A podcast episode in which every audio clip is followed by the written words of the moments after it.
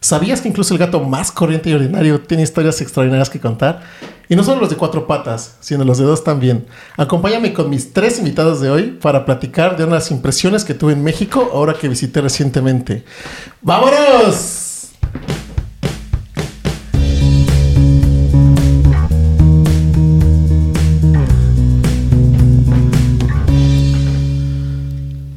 Bienvenidos y bienvenidas, mis ángeles de la guarda. ¿Cómo están? Gracias por estar aquí en este que es el segundo episodio de la segunda temporada. Empezó el año, es nueva temporada. Este, y como mencioné en el episodio anterior, le cambié el nombre al podcast. Entonces ahora se llama Mestizaje Podcast, ¿no?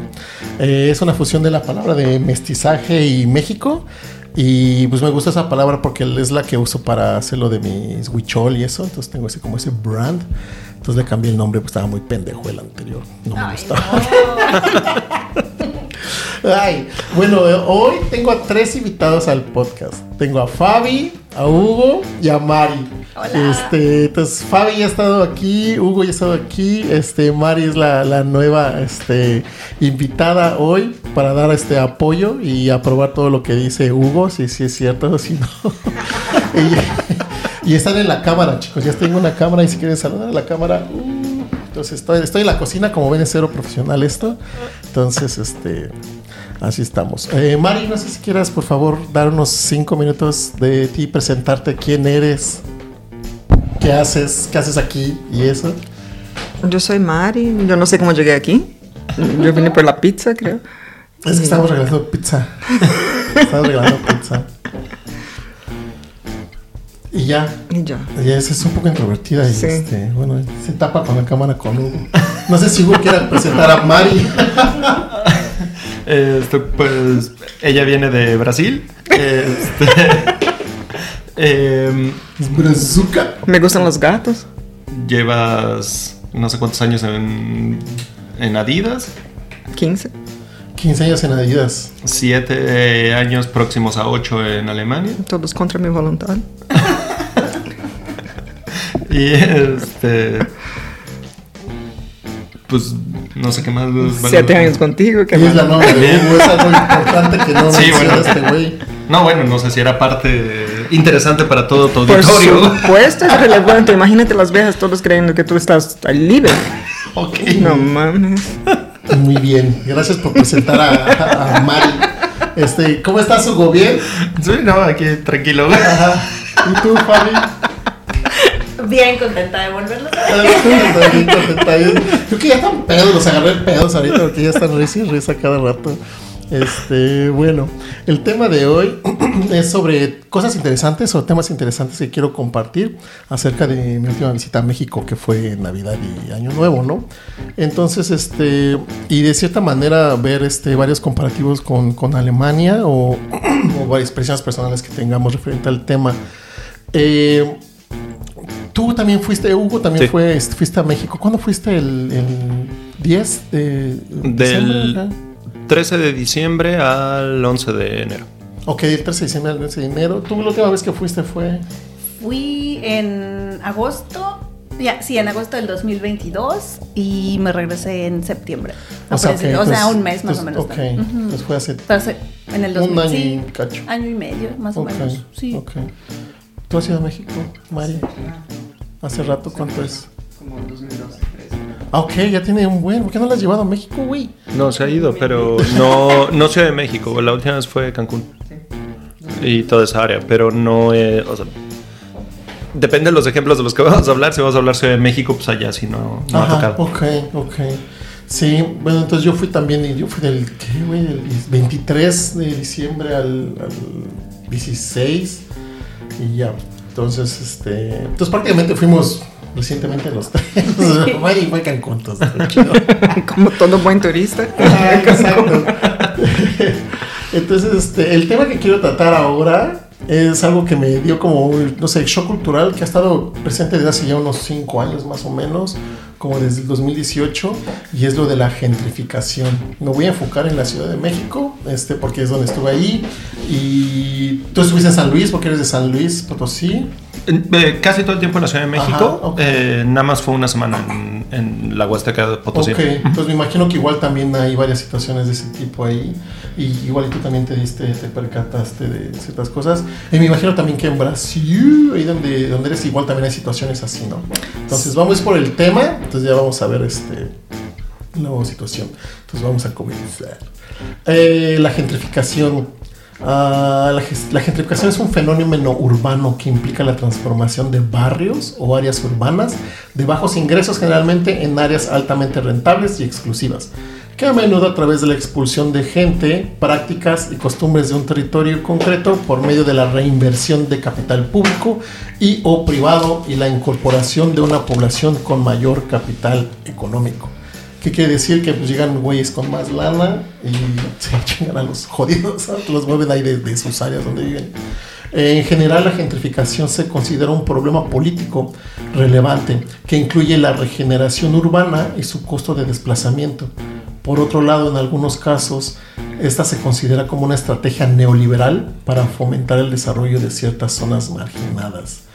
Eh, entonces, este, me voy a enfocar ahorita en lo que vi en la, en la Ciudad de México. Hice una pequeña investigación, chequé varios datos, lo que es gentrificación y todo eso, unos pequeños datos, y luego lo, lo ponemos así como experiencias personales de lo que vimos, ¿no? Ok. Entonces, este, hay una madre que hay que es, al menos en, en, en CDMX, en la ciudad, que es del fenómeno de los Airbnb y los nómadas digitales. Eh, como consecuencia de la globalización, en los últimos años ha habido un flujo de extranjeros habitando en México. Más concreto, desde 2018. Y se creció un chingo después de la pandemia, en el 2020. Que estos extranjeros este, obtienen una vivienda en México y esto ha aumentado, acelerando la gentrificación en los estados del centro, como la Ciudad de México. Y las zonas más afectadas están como al oeste del centro de la Ciudad de México, que son barrios que no son nada así como de low class, son altos, que es la Condesa, que es este Roma, Polanco, Juárez y Cuauhtémoc. Eh, ¿Qué es lo que pasa? Como consecuencia ha habido una alza del 14% en los precios de la renta de las viviendas en dicha zona. Entonces los costos pasan de un precio promedio de 13.700 pesos, que son, ¿cuántos en euros esos? 13.700 en euros, como 700. No, como 200, ¿no? No. No, Sí, güey. 700. 200 por 20 son casi 4 mil pesos. No, 13.000 pesos. Ah, 13 mil, perdón. Sí, entonces como 700, 750. Hugo estudió matemáticas, por eso. es como de unos 700 Es euros que se escucha mal está cañón. 697. Ahí está, Y 54. 797. 697. Ah, sí. Casi 700 euros. 54. De, de 14 mil pesos a 16 mil más o menos. Entonces tuvieron como 150 euros más o menos subió lo de la renta. Y la zona de Cuauhtémoc ha sido la más afectada con los costos de vivienda que ha aumentado hasta un 35%, Wow. güey. 30. Entonces, ¿La entonces Cuauhtémoc? Ajá, la Temac. Y algo que quiero mencionar, bien cagado, es que ahora que estoy en México vi un, un TikTok, o no sé qué chingados vi, donde decía que la Ciudad de México está tan cara que ya se compara o inclusive es más grande que los precios de Múnich, güey. Ujú. O sea, o sea, de compararlo Wow. con el nivel. Y Múnich es la ciudad más cara de Alemania, güey. Imagínate, o sea, está bien de la chingada, güey. Entonces, este. En el caso de la Ciudad de México, el desplazamiento, despojo y exclusión de comunidades son consecuencia de la complicidad de las empresas inmobiliarias, el gobierno de la Ciudad de México, la plataforma de Airbnb y el fenómeno emergente de los nómadas digitales extranjeros. ¿No? ¿Qué, qué es lo que pasa después de la... pues ahorita como hay mucho home office y hay varias, este, varios trabajos que son así como IT, que es 100% remoto, pues mucha gente con billete va a lugares pues, más baratos, en este caso mucho gringo de Estados Unidos va a México y se queda viviendo ahí. Entonces el gobierno lo que hace es como que promueve esas cosas para atraer más turismo y como que tener una diversidad en las ciudades y todo eso, pero viene con otro problema porque eso no está controlado, ya viene una desmedida y todo es así de la chingada. Entonces cuando los locales ya son como los que sufren porque todo está bien pinche caro, ¿no? Entonces, este. ¿Qué pedo? Ah, la estrategia del gobierno, según su propio comunicado, busca promover otro modelo de turismo y aprovechar los beneficios económicos de sus nuevos habitantes. Sin embargo, esta perspectiva contrasta notablemente con las consecuencias negativas que la Ciudad de México está experimentando como resultado de estas medidas. ¿no? Entonces este, hay una pregunta aquí que si realmente es este, un ejemplo de una sociedad multicultural, como si es bueno para ser multiculti, o si es una estrategia del colonialismo moderno, colonialismo, ¿no? Entonces, este, la gentrificación en la Ciudad de México en un acontecimiento, es un acontecimiento sin precedentes, posible, es, que es posible gracias a las alianzas entre el gobierno, Airbnb y los agentes inmobiliarios. Uno de los objetivos de este fenómeno es promover el turismo en la ciudad y reestructurar zonas urbanas para hacerlas atractivas y acogedoras para habitantes en el, eh, que son extranjeros. ¿no? Y como dije en la Ciudad de México, es, prácticamente son zonas ya bien fancies de antes y ahorita se vuelven más, bueno, no igual de fancies, pero están bien pinches caras ahora.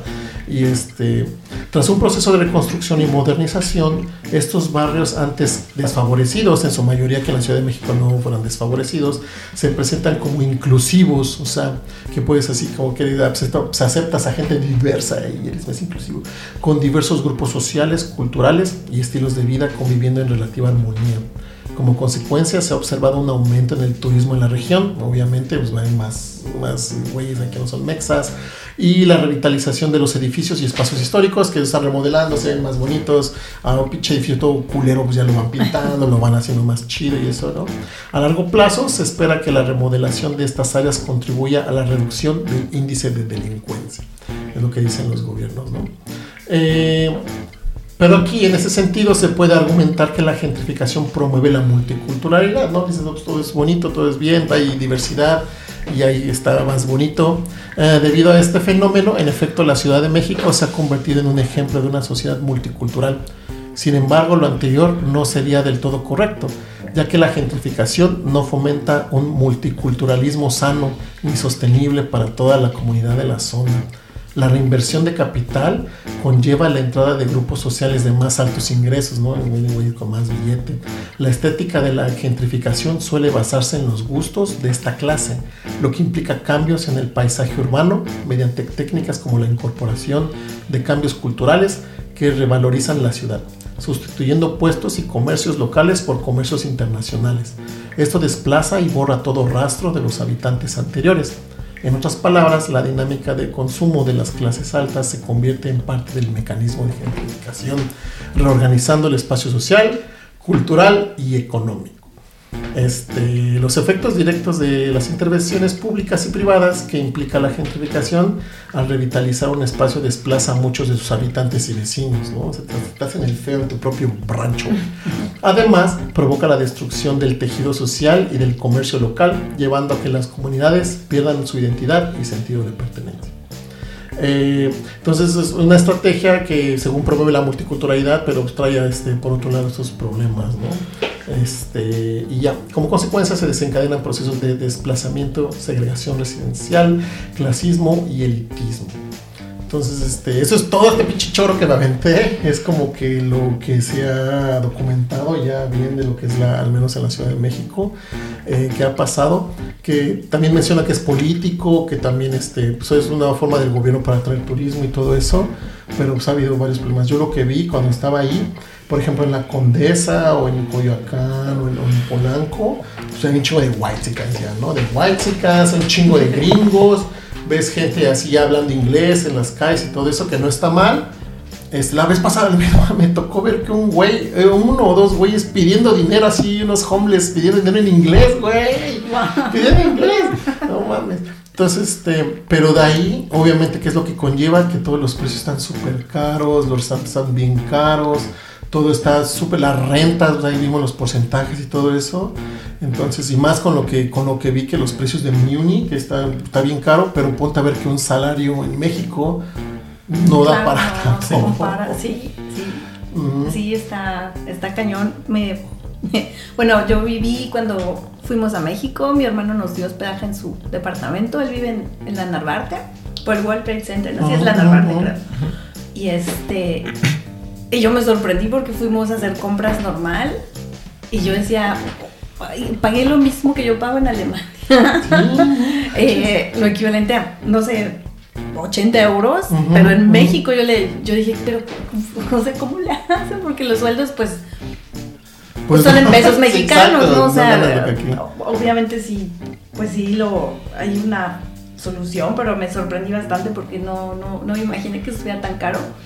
Y incluso había restaurantes que decía em, afuera, también se habla español. No mames. y yo dije, o sea, ¿cómo que también se habla español? O sea, sí, o sea, ya, y, y sí, efectivamente mucho extranjero y ahí haciendo sus home office, este, y bueno, pues eso nunca lo había visto.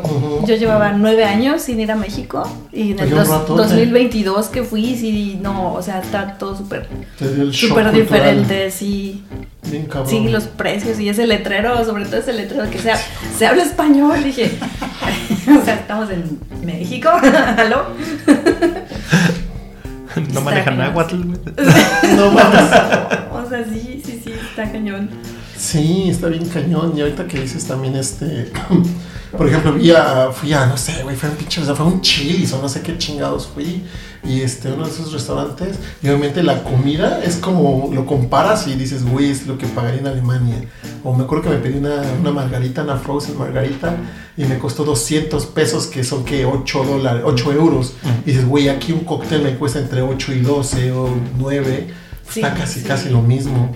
Y como dices, el- el- el- los salarios allá están, están jodidos, ¿no? Entonces, este, no sé cómo hayas visto, tú viste algo así, este...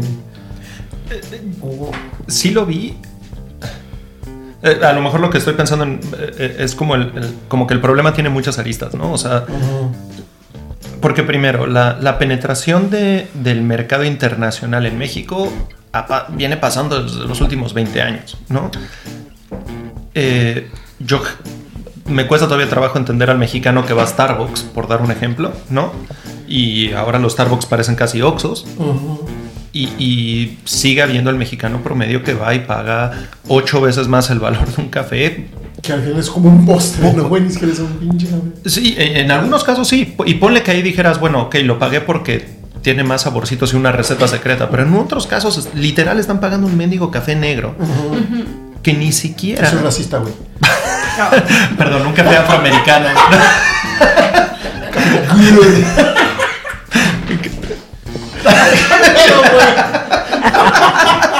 No mames. que, eh, o sea, y todavía sigo sin entender cómo, o sea, cuál es la lógica para decir voy a pagar exactamente el mismo producto que sé que no tuvo una, un proceso especial de, de manufactura y pagar 5, 6, 7 veces el, valor. Ahora, si veo los supermercados mexicanos, pues Walmart compró Bodega Horrera, compró Superama, compró... O sea, todo ese tipo de cosas, el, el- el no ver que esa penetración, digamos, capitalista ha entrado a México desde hace años, o sea, creo, no sé si llamarlo gentrificación. Lo que es un hecho es que poco a poquito nos han llevado esos precios. El tema de gasolinas y en el momento en que se libera, ya no pertenece necesariamente a Pemex, acaban un tema de subsidios. Todo eso ha empezado a subir toda esa parte de precios. Entonces, creo que una parte del problema es la- las empresas extranjeras no han dejado de penetrar México y progresivamente han llevado los precios a, a niveles donde los mexicanos no estamos acostumbrados, pero nos han llevado tan poquito a poquito que lo hemos aceptado por, el, por la gradualidad de la estrategia. El otro tema es gentrificación, porque gentrificación es como entraron y de pronto se apropiaron de algún territorio. Y así como los mexicanos mismos lo hicieron en Santa Fe, por, por dar un ejemplo, Que era un vil basurero, güey. Ya era un pinche basurero. Exacto. Y, y fueron empresas, fueron los mismos mexicanos los que dijeron, bueno, pues ponle ahí una capa de tierra y vamos a hacer todo esto una cosa nueva, ¿no? ¿Y cuántas zonas marginadas siguen existiendo donde todavía tienes los pueblos originarios ahí y que al final de cuentas terminaste marginalizando y comiéndote por la, por la nueva inversión? Entonces, lo que ha estado pasando o que veo en la Condesa y demás, hay una parte de, de este turismo, no sé si llamarlo gentrificación porque todavía no ha habido un cambio, o al menos a mí no me tocó percibir un cambio en las edificaciones, sí me tocó ver el cambio, por ejemplo, en, en, en los precios, sí. De la gente que vive ahí, también te lo platica. Eh, me tocó ver videos incluso donde hablaban de que eh, tienen ya hasta los N cantidad de tipos de salsa donde dicen no pica. Y entonces tú dices, ¿y esto para quién es, no? y te dicen, no, pues claro que no es para mexicanos, ¿no? Pero es que ya es el mercado que viene acá. Y ya tienes mucho más segmentos de, de consumo. Ahora, creo que es problema que vengan todos esos extranjeros, pues a lo mejor no. Porque México así ha crecido. O sea, si vemos Puebla, Puebla ha crecido siempre de la mano de toda la comunidad alemana que ha ido a dar allá, por dar un ejemplo. O sea, lo que no sé es si con el discurso político que traemos en el país y la división que traemos en el país ahí, es ahorita donde se vuelve más complicado aceptar este tipo de cambios sociales, ¿no? Donde ahora es o eres mexicano o, tienes que odiar al resto del mundo, ¿no? O sea, eh, o, eres alguien que ha tenido ciertos privilegios en tu vida y, puedes tolerar unos, pero también tienes que odiar a otros. O sea, lo que yo no sé es si ahorita el tema se ha vuelto más complicado por, la, por el ambiente político que tenemos en el país, más allá del... Eh, del problema como tal, ¿no? Porque el otro problema lo llevamos viviendo desde hace 20 años, nada más no le habíamos puesto atención. Claro, como mencionas, es, son varias cosas, no nada más es la gente que llegó, los, los ¿cómo se llaman? Los digital nomads que llegaron directamente, eso ya viene desde hace años. Y un, buen ejemplo que puedo mencionar es que leí, por ejemplo, estaba leyendo que cuál es el pro, y o sea, si realmente vale la pena que te, que te nombren un pueblo mágico, por ejemplo. Ya ves que ahorita hay un chingo de pueblos mágicos, como 30, 50, no sé cuántos hay, güey. Hasta Nesa, güey. Yo, me tomé mi foto ahí en Nesa, pueblo mágico, güey. Pero, o sea, dices, ah, pues qué chido, pueblo mágico y todo eso. Pero se ha creado tanto el turismo en esos, en esos pueblos mágicos que, como dices, ya todo el mundo se tiene que adecuar al turismo que llega y pierde su magia del local, pierde sus precios, los Airbnbs carísimos se pierde lo que es realmente la esencia de ese pueblo mágico, ¿no? Y realmente es bueno que te mencionen como pueblo mágico o es malo. He visto que varios, no sé, como gobernadores o así de esas, entidades dicen, no, ni madres, yo no quiero que me mencionen como pinche pueblo mágico porque todo se va a caer, güey, todo va a estar bien caro, la gente va a estar quejándose, los mismos locales se van a ir y va a quedar puro gente extranjero que ni siquiera, este, que viene industria, sí, vienen comercios y vienen así, se ve bien, y entra dinero, sí, pero a qué costo, ¿no? Mm. Entonces, este... Y ya, entonces... Me, me, quedé pensando porque en la Huasteca hay, hay un evento que, que, se llama Chantolo, que es una, un festival de Día de Muertos. Eh, es un evento al que toda la vida he ido, ¿no? Porque, o sea, es algo que me gusta vivir allá. Y en algún momento cuando empieza uno de estos pueblos a buscar ser pueblo mágico, empezaron a publicitar el evento y empezaron a publicitarlo y de pronto México se volvió consciente de que existían otro tipo de maneras de celebrar Día de Muertos, como Chantolo, y entonces empezó a llegar un mundanal de gente allá. Eh, era muy curioso porque cinco días antes de que empezara Chantolo, y por dar un ejemplo idiota, el, voy a decir un, nombre, un precio ahorita que no me acuerdo perfecto el, el precio en ese entonces, pero imagínate que el helado te costaba 10 pesos. Y llegaban los días de Chantolo, que era cuando llegaba el, tumulto de turistas y de pronto el mismo helado te costaba 50. Decías, o sea, y me acuerdo yo al heladero decirle, compadre, yo vivo aquí. Me dijo, sí, pero ahorita hay quienes pagan más caro, ¿no? Entonces, ¿entiendes también la lógica? Claro. Y hay dos maneras de verlo. Si lo ves exclusivamente por la economía, piensa el agosto que, esto, que esta gente hace en esos días donde puede cobrarlo cinco veces más por el mismo producto y el dinero que se va a redistribuir en la comunidad, porque ahora esa comunidad también tiene más dinero para comprar más artículos para mejorar también su nivel de vida. Está el lado negativo que es si todos llegaran a quedarse, porque si llegas a quedarse y no subes los salarios, entonces ahí sí tienes un problema donde vas progresando con la desigualdad. Creo que el gran problema que hay, y, y a lo mejor de lo que estamos hablando es más bien lo lento que va nuestro gobierno en atender el evento. Porque si el gobierno fuera un poquito más rápido, entenderíamos que esos salarios, o sea, así como hay muchos que aplaudimos que el hecho que hayan, creído, que, haya incrementado el, salario, la realidad es que no puedes subir el salario en la Ciudad de México, donde tienes estos problemas de gentrificación tan altos, de la misma manera que lo subiste en, puede ser una tontería, San Luis Potosí o, Querétaro. Si los niveles son menores y el impacto es menor, a lo mejor el incremento al salario debió haber sido sensiblemente más alto acá.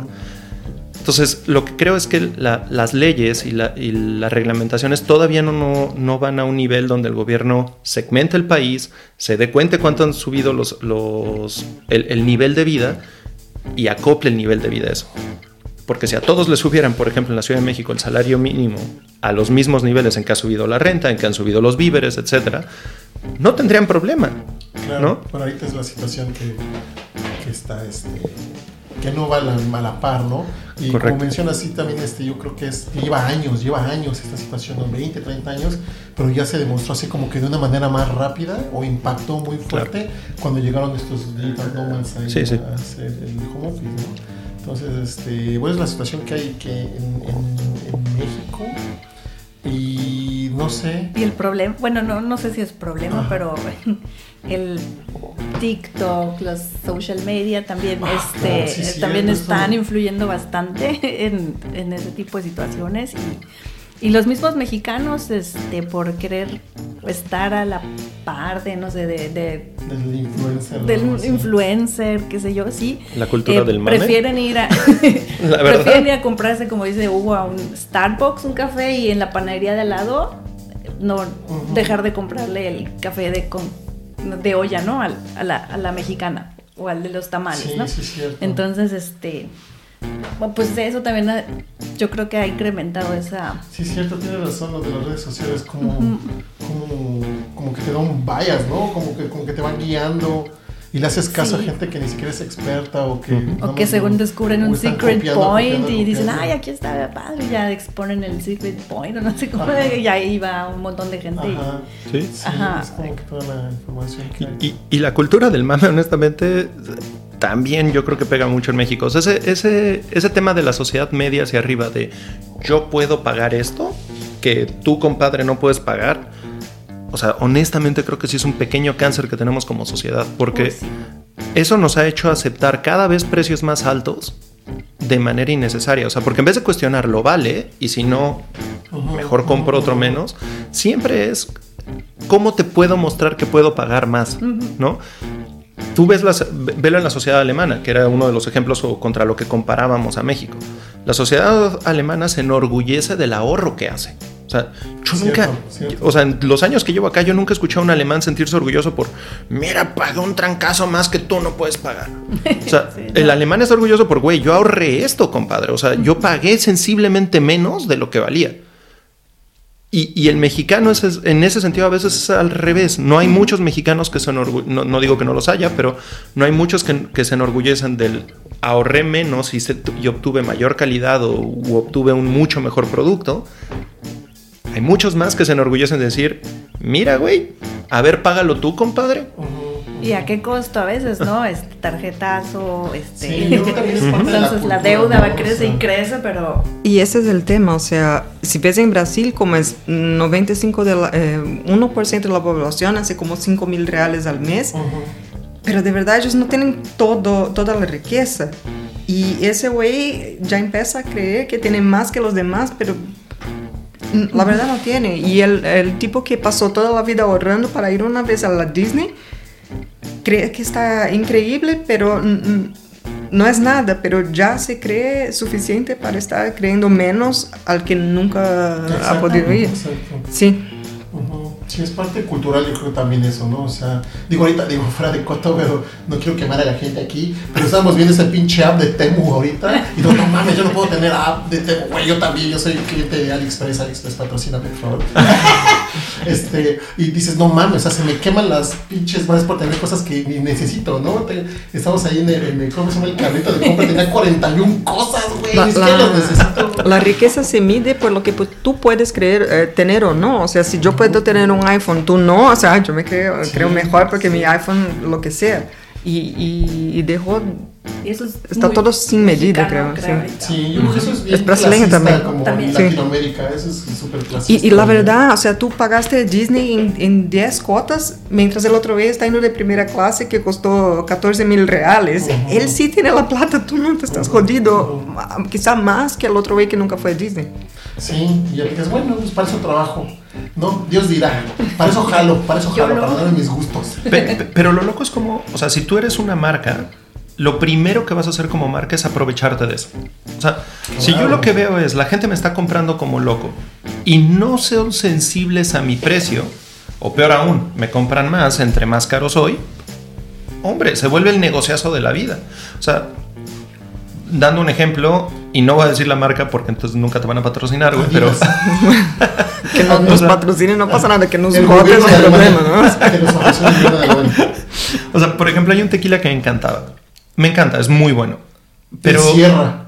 Ándale, llamémoslo Sierra por efectos. de- Pero hace dos años que me tocó ir a México, la botella del reposado estaba en 500 pesos. No sé qué rayos pasó en el Inter entre aquella vez que fui y esta. Aparentemente se volvió Mira. fashion o se volvió in o yo qué sé qué rayos pasó. La misma botella esta vez que fui la tenían bajo vitrina y yo fue como, güey, ¿desde cuándo? Güey, costaba 3 mil No pesos. mames. O sea, lo que yo dije fue, están locos. Y luego dije, bueno, esto es ok, el tequila, pero el tequila ya sabíamos que era bueno. El mezcal, cuando yo recién fui, apenas lo acaban de lanzar. El, te lo juro, el mezcal costaba menos de 200 pesos. Ahora el maldito mismo mezcal, 4200. No mames. Yo dije, güey, estamos locos. O sea, no puede ser que el mismo producto haya incrementado su precio en 20 veces en dos años. Pero ¿qué fue lo que pasó? Evidentemente alguien se dio cuenta que entre más caro y por famoso puede es el cobrarles lo que famoso, quiera. ¿no? Ahorita, ahorita como está el mezcal aquí ya está súper in madres, ¿no? Mira, güey, saqué mi ticket, güey, porque este fue lo que hice para, para lo de las, los impuestos, güey. Pero por ejemplo, este, hay un tequila que me gusta mucho que es el, el. ¿Quién está aquí? Está el Hornitos. Ah, tú sí los vas a quemar para que no te patrocinen. güey? Hornitos, patrocíname, güey, me encantas.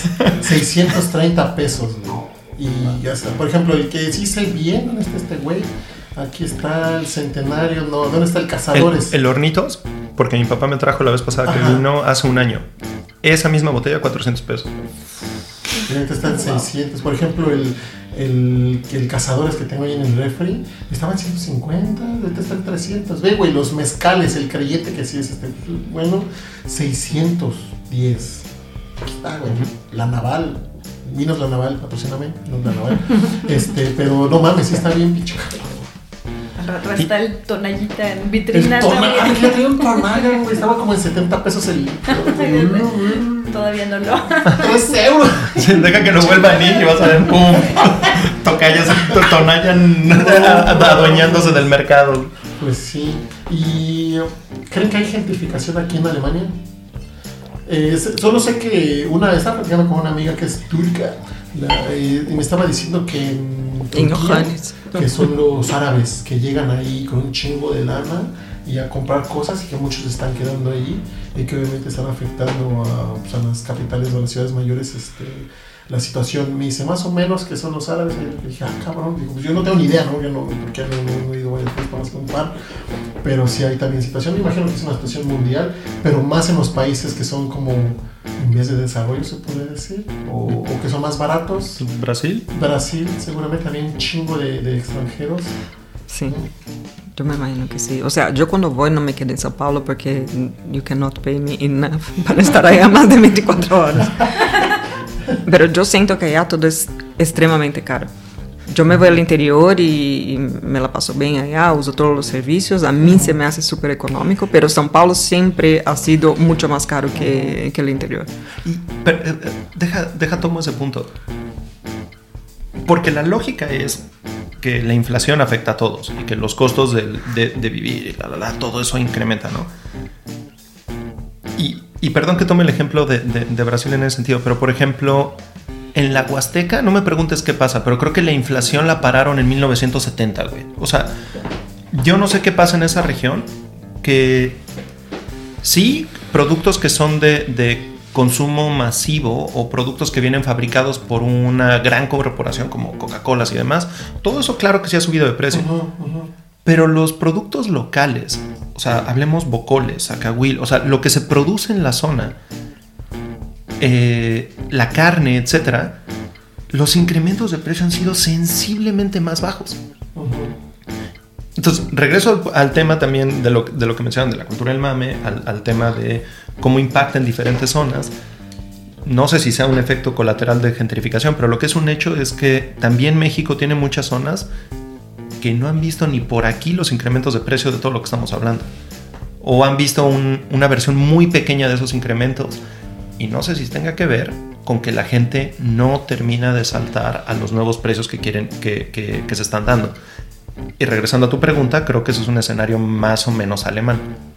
Porque el alemán, donde ve que se le hace caro, se va a otro lado. Cierto, aquí son bien, bien ahorradores, bien ahorrativos, como se dice.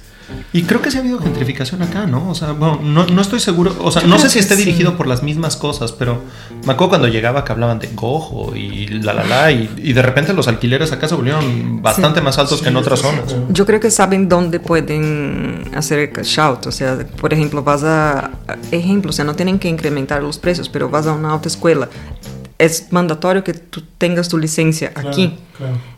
Ellos no hacen con la gente local lo que hacen a nosotros, la gente de Siemens. Ellos saben que pueden estar como haciendo que hagamos más clases. Claro, O sea, claro. ellos tienen maneras de. No van a incrementar los precios, pero nos van a obligar a hacer más clases. Y, y van a hacer sus trucos, pero saben por la cara a quién, que, a quién pueden cobrar También más o la no. del idioma, Sí, sí, ¿De sí, sí. alemán, güey? ¿no? Sí, claro. Tres, Sí. no sé, cuatro, no sé. Este, también idioma. Y, y yo Be- recuerdo que sí, que tiene Berlín. caro, güey. Sí.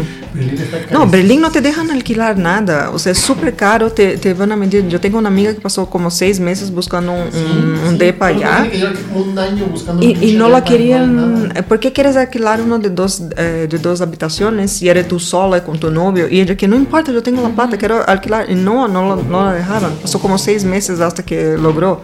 Y el mismo tema, o sea, nosotros cuando llegamos aquí no hablamos. Incluso después de ocho años no, seguimos no hablando. Y, y- A mí me apuntas. no, no, no, estoy, no te estoy apuntando a ti.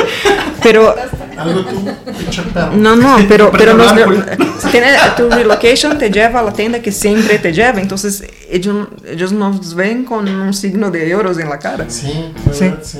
Sí. Pues hasta en lugares pequeños como es una ciudad más pequeña que Nuremberg, por ejemplo, y, y las alrededores Foy, Schwarzenbruck, que son pues las más poblados más cercanos, también han aumentado los precios cañón de, de rentas. O sea, ya antes se iban ahí la- las personas porque, ah, bueno, está cerca de la ciudad y más barato.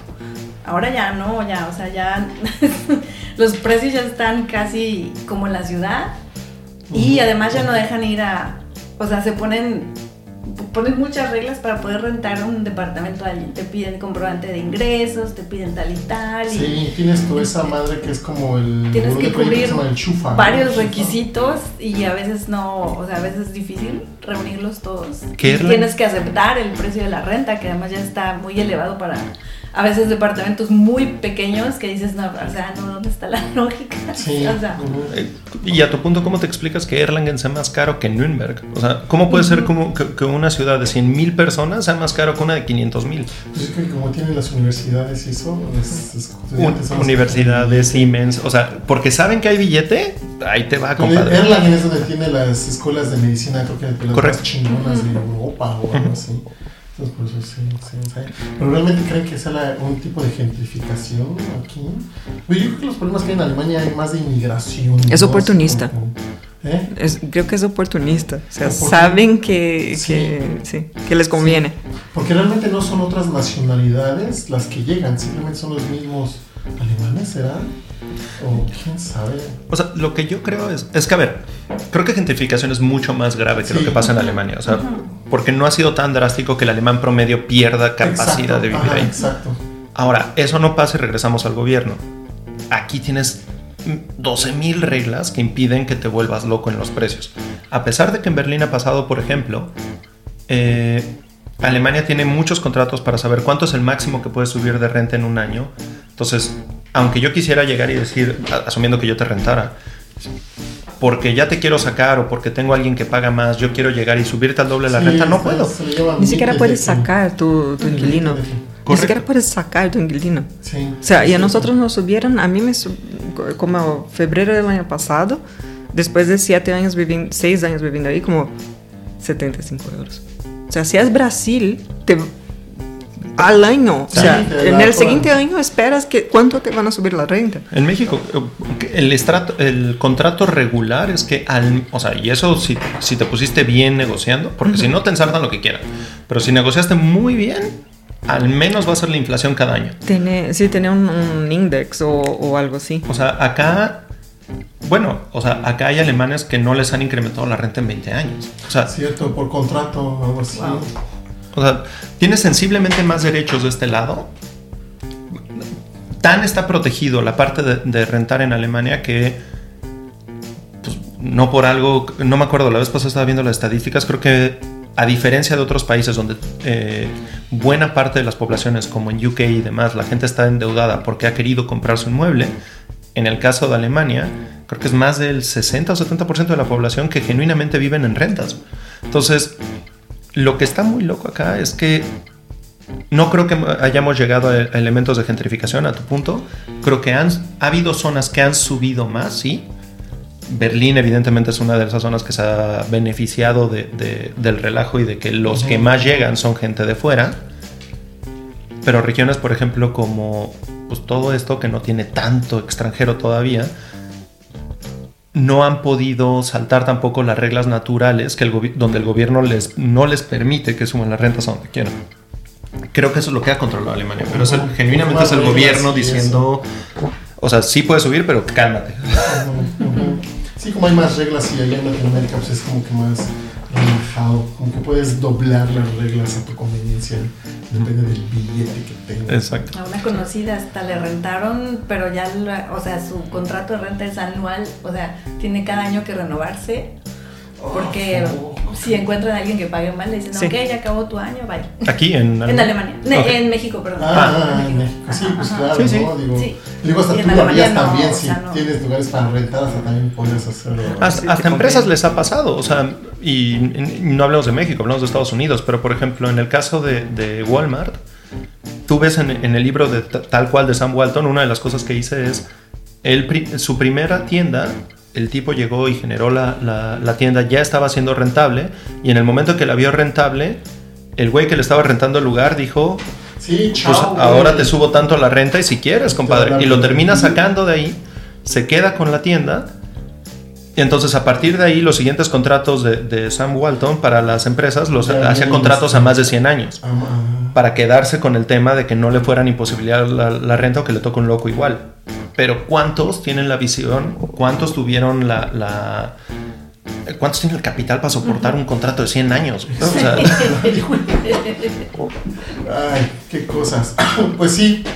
Entonces, este, es la situación. Obviamente digo que es un problema global, pero yo siento que es más, este, en, por ejemplo, en, en Asia del Sur, sureste, entonces Tailandia, Filipinas, también hay mucho, este, Sí. europeo más que nada ahí, que también se va a mochar, ¿no? ¿Cuántos pinches, este, que se van así de influencers de yoga, teachers y la chingada, se van ahí a, a las Pipi Islands a, a vivir ahí, güey, y pues obviamente también este, se chingan a los asiáticos, ¿no? Así como europeos también. Sí. Yo creo que es un global. Bueno, qué triste, De- dentro de propia Europa. O sea, yo conozco gente que se ha retirado en Alemania y que se ha ido a vivir en otros países europeos. Croacia o Rumania o.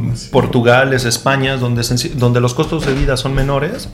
Y allá Y tienes viven. tu renta aquí de vida de Alemania, que obviamente sí, entonces este vámonos güey a Alemania, chinga su madre. Hacen buenas A botas allá. ¿Hacen buenas qué? Buenas botas. Buenas botas. Sí, la producción de diésel, Sí, de, jean- de denim Sí, eh, es allá. O La sea, sí, vale la pena. Sí. Sí, sí, eh, ¿no? Vamos a sacar nuestro mercado de la lagunilla ya. Muy bien. Eh, concluyendo, en resumen, la gentrificación, ya sea en la Ciudad de México o global, es una evidencia de la convergencia de intereses de las élites económicas, culturales y hay cosas políticas también, ¿no? locales y globales, que llevan a nuevas formas de colonialismo económico este, y cultural. Mediante este proceso, en este caso la Ciudad de México es integrada al norte a partir de los valores procedentes de los nuevos centros de poder que lo atraviesan y lo colonizan, tanto al interior como al exterior. Las nuevas formas de colonialidad invierten en las apropiaciones culturales y en la violación de derechos de propiedad intelectual de las culturas originarias. La verdad. Lo más preocupante de este fenómeno es que la gentrificación, al menos en la Ciudad de México, evidencia la falta de una política pública de vivienda, que lo que mencionó es que no hay tantas reglas y eso, que proteja a sus ciudadanos. Si la gentrificación sigue sin ser controlada, muy pronto los precios de las viviendas ahí superarán los ingresos por medios habitantes, que creo que ya lo está haciendo, güey, convirtiendo a los locales en extranjeros en sus propias tierras. ¿no? Entonces, este, así es la situación. Chicos, como ven, tristes, eh, vamos a echar un traguito por brindar por la gentrificación, antigentrificación. Hay que hacer una pinche protesta, güey, anti, antigentrificación. Güey, es que Estamos aquí en Gostenhof. En Gojo. en Goldenhof.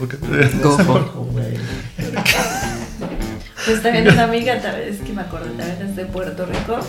Y igual, igual está pasando. También, ah, sí, del solo ellos, por- solo ellos pueden comprar tierras o terrenos en la playa. Pero los que, o sea, los, los mismos puertorriqueños están vendiendo sus propiedades a extranjeros y están construyendo pues hoteles y sacando a los aldeanos En Costa Rica. Para- Puerto, Puerto Rico, Rico. Puerto Rico. Y eso que es como una colonia de Estados Unidos, ¿no? Puerto Rico. Sí, Sí, pero es como el estado Es olvidado el de estos estado güeyes. Eso olvidado. está olvidado y, y No sí está mames. llegando puro. Vamos a Puerto Rico, güey, a comprar un pinche pedazo de tierra. Si no puedes contra ellos, úneteles. Por es supuesto. dicen, ¿no? Vamos a Brasil, güey, a Take over. explotar a los sudacas, güey. ¿No? Listo.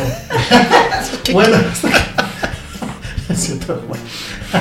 Pero Eso fue una breve plática de la gentrificación y cómo se vive este, actualmente.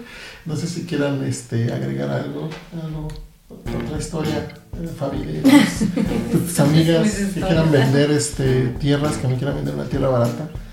Ay, no. ¿Dónde gentrificamos, güey? ¿Dónde gentrificamos? Quiero gentrificar. Quiero ser parte del problema. la solución. No, pues este, pues sí es triste, pero a ver qué, a ver qué pasa.